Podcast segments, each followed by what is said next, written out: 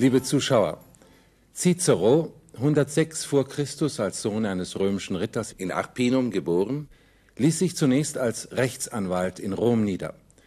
Ausschließlich durch die Leistungen seiner Beredsamkeit gelang ihm der Aufstieg bis ins höchste Staatsamt, das Konsulat, im Jahre 63 vor Christus.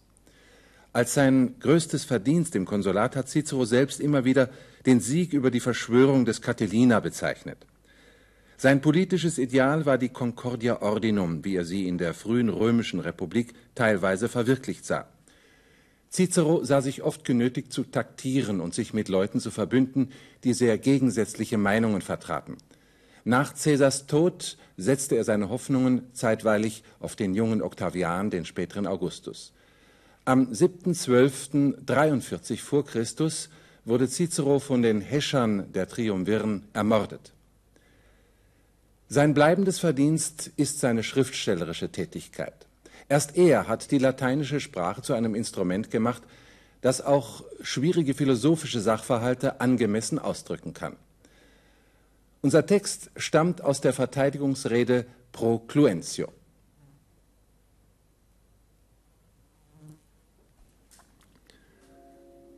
Sapientissimum esse dicunt eum, cui quod opus sit, ipsi veniat in mentem proxime accedere illum qui alterius bene inventis obtemperet.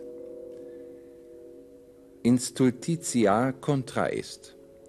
Minus enim stultus est is, cui nihil in mentem venit, quam ille qui quod stulte alteri venit in mentem, comprobat.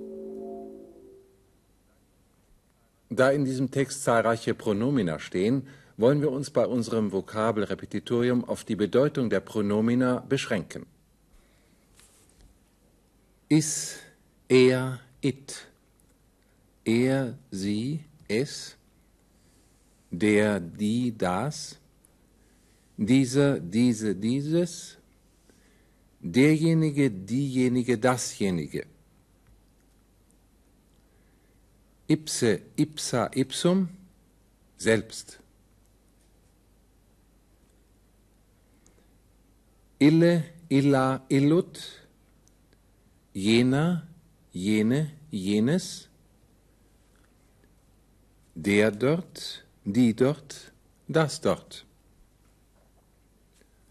Ille, qui heißt nur der, der und nicht jener, der. Quisque, jeder.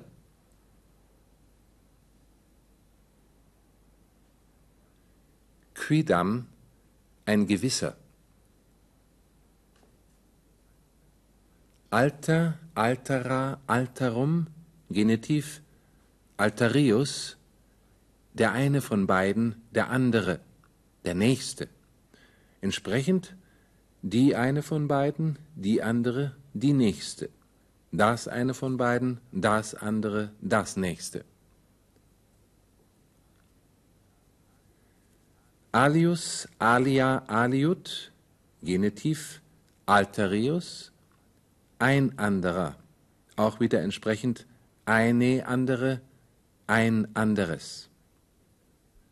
Wir können den Text in einzelne Abschnitte gliedern und sie nacheinander durchgehen. Der erste Abschnitt geht bis zum Strichpunkt. Sapientissimum esse dicunt eum, cui quod opus sit, ipsi veniat in mentem. Von unserem Prädikat dicunt, sie sagen, gleich man sagt, hängt ein ACI ab, nämlich sapientissimum esse eum, dass derjenige sehr weise sei. Das folgende cui leitet den Relativsatz mit dem Prädikat veniat in mentem ein, also dem in den Sinn kommt oder dem einfällt. Ipsi selbst ist ein Dativ und bezieht sich auf das Relativpronomen cui. Quod opus sit ist ebenfalls ein Relativsatz und heißt, was notwendig ist. Die Verben der beiden Relativsätze, nämlich sit und veniat, stehen im Konjunktiv, weil hier eine Meinung des übergeordneten Subjekts ausgedrückt wird. Wir können diesen Konjunktiv im Deutschen mit dem Indikativ wiedergeben. Die Rohübersetzung unseres ersten Abschnittes lautet, man sagt, dass der sehr weise sei, dem das, was notwendig ist, selbst einfällt. Wir gehen nun weiter und zwar bis zum Ende des ersten Satzes. Proxime accedere illum qui altarius bene inventis obtemperet. Der ACI Proxime accedere illum ist auch noch von Dikund abhängig. Wir übersetzen, am nächsten komme der, und nun folgt wiederum ein Relativsatz. Er bezieht sich auf illum. Qui obtemperet. Auch hier steht das Verb obtemperet im Konjunktiv, den wir im Deutschen ebenfalls mit dem Indikativ wiedergeben, da es sich auch hier um eine innerlich abhängige Aussage handelt. Also, qui obtemperet, der, der gehorcht. Wir fragen, wem? Inventis, den Erfindungen, den Einfällen. Wessen? Altarius, eines anderen. Doch da steht noch das Adverb bene, gut. Es ist Adverb zu inventis, das wir mit dem Substantiv den Einfällen übersetzt haben, das aber das Partizip perfekt passiv von invenire ist. Inventum heißt wörtlich erfunden. Also bene inventum etwas gut Erfundenes. Da wir bei der Übersetzung das Partizip substantiviert haben, muss das dazugehörige Adverb mit einem Adjektiv wiedergegeben werden. Bene inventis, den guten Einfällen. Hier nun die Rohübersetzung dieses Satzes.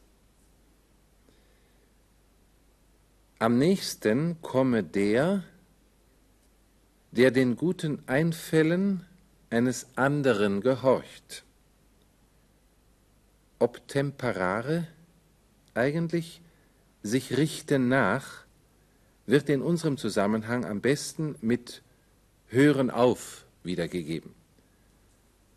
Am nächsten komme der, der auf die guten Einfälle eines anderen hört. Wir kommen nun zum zweiten Satz, den wir übersetzen, ohne ihn noch einmal in Abschnitte zu unterteilen.